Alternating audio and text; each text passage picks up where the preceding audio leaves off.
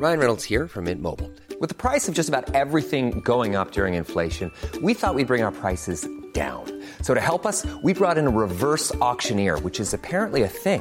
Mint Mobile unlimited premium wireless. Ready to get 30, 30, bit to get 30, bit to get 20, 20, 20, bit to get 20, 20, bit to get 15, 15, 15, 15 just 15 bucks a month. So, Give it a try at mintmobile.com slash switch. $45 upfront for three months plus taxes and fees. Promo for new customers for limited time. Unlimited more than 40 gigabytes per month. Slows. Full terms at mintmobile.com. Heraldo Podcast, un lugar para tus oídos. Divagando en la mente de las mentes más complejas de la humanidad analizadas con los doctores Rocío Arocha, Ruth Axelrod y José Estrada. Comencemos la sesión. ¿Qué tal? Estamos en un nuevo episodio de Divagando en la mente de. En esta ocasión divagaremos en la mente de aquellos que padecen de ansiedad, de trastornos de ansiedad o simple y sencillamente que quieren entender un poco más este fenómeno humano. La ansiedad es una eh, emoción que tiene que ver con tensión, con, tiene que ver con miedo, tiene que ver con inquietud y desazón respecto a una situación. Fisiológicamente se despiertan reacciones, tenemos eh, la posibilidad de generar eh, taquicardias, palpitaciones, eh, sudoración en las manos o un sentimiento de desasosiego generalizado.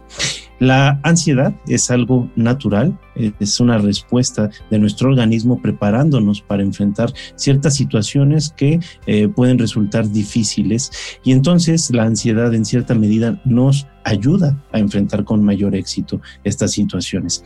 Sin embargo, hay personas que se ven rebasadas por la ansiedad, es decir, la ansiedad se presenta de una forma tan intensa que más que ayudar, acaba impidiendo a estas personas enfrentar los desafíos de su vida diaria y puede generar graves consecuencias, incluso convirtiéndose en un trastorno eh, bastante complicado y que va a requerir tanto de atención médica como de atención psicoterapéutica.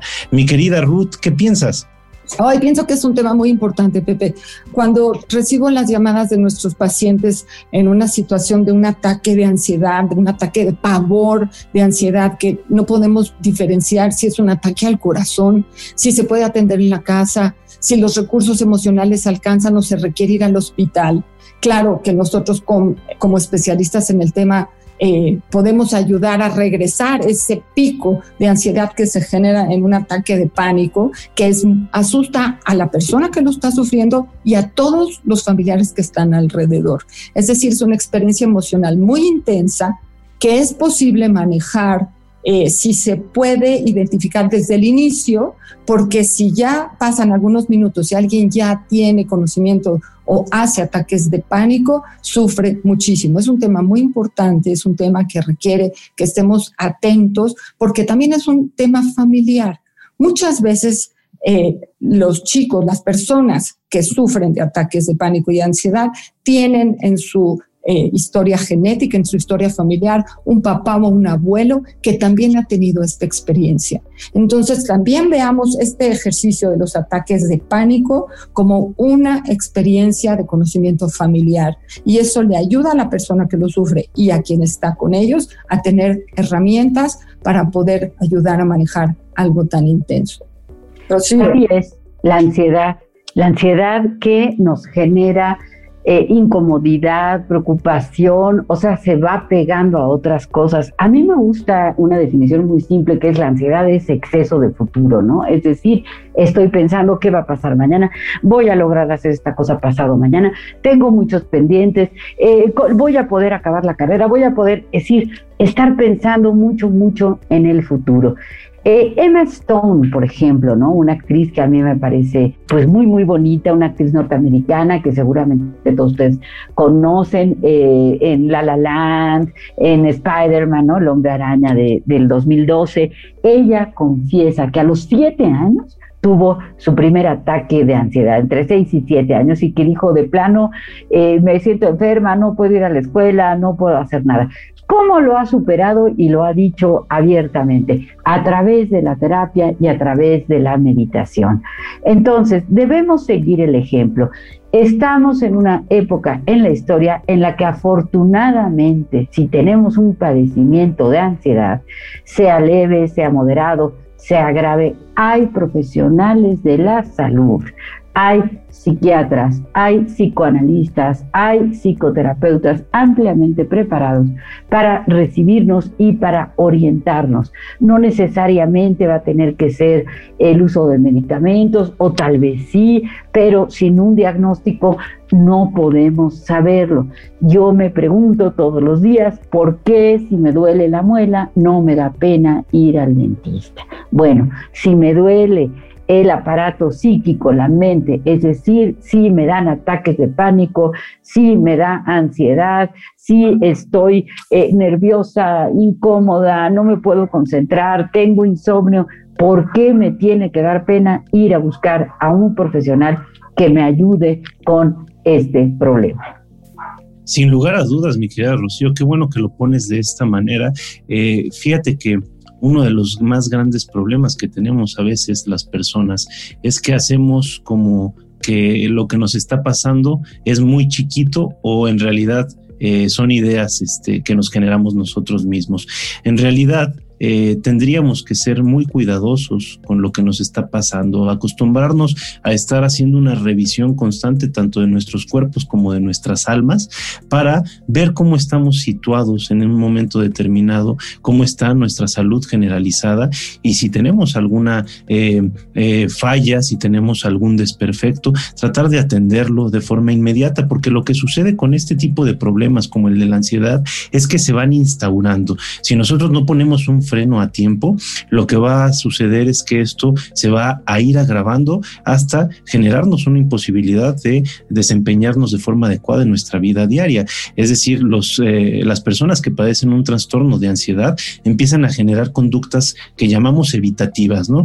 Empiezan a darle la vuelta a situaciones que les pueden generar cierta angustia, cierta ansiedad, cierto temor, eh, un montante de estrés muy particular y entonces acaban articulando su vida de toda una forma distinta que eh, en realidad les eh, genera mucho mayor gasto de energía, de tiempo y de recursos. De otra manera, si se atienden a tiempo, es un problema que puede ser tratable y que puede tener grandes resultados. Ahorita mencionabas a Emma Stone, yo estaba pensando en uno de mis amores platónicos, Amanda Siegfried, esta eh, chica actriz que se hizo muy famosa por la película Mamma Mía, que también tuvo trastornos de ansiedad desde pequeña y que incluso sintió que podía verse minada su carrera si no lo controlaba a tiempo.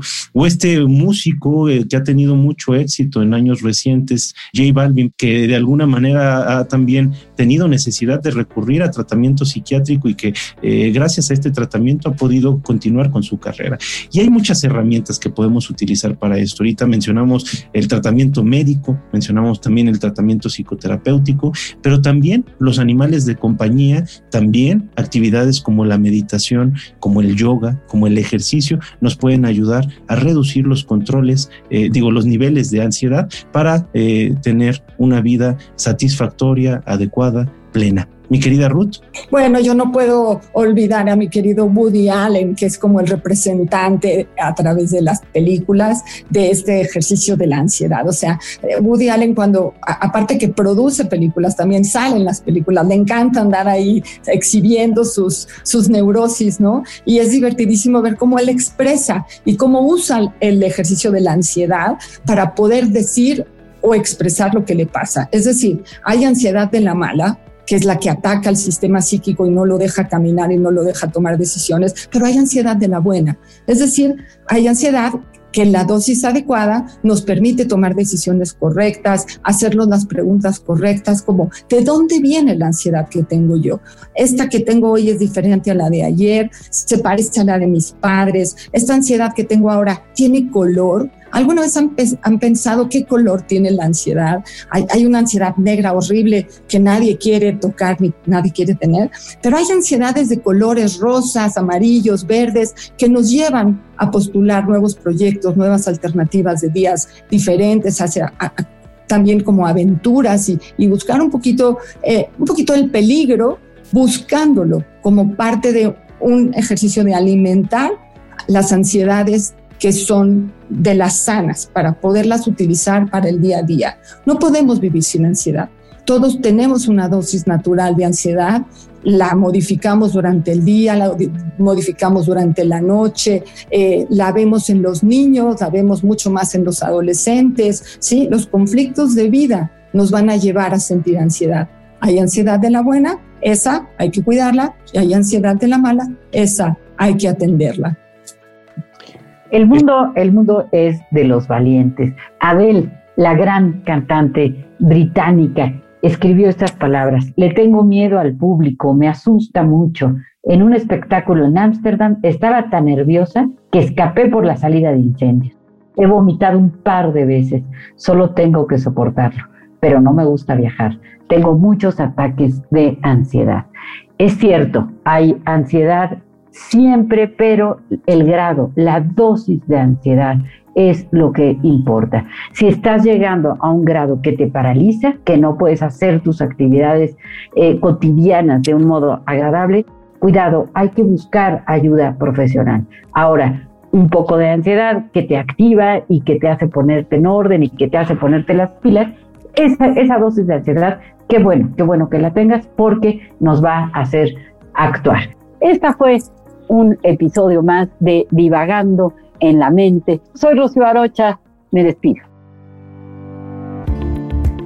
Un episodio te espera cada semana de Divagando en la Mente de. Escúchanos en todas las plataformas de El Heraldo de México.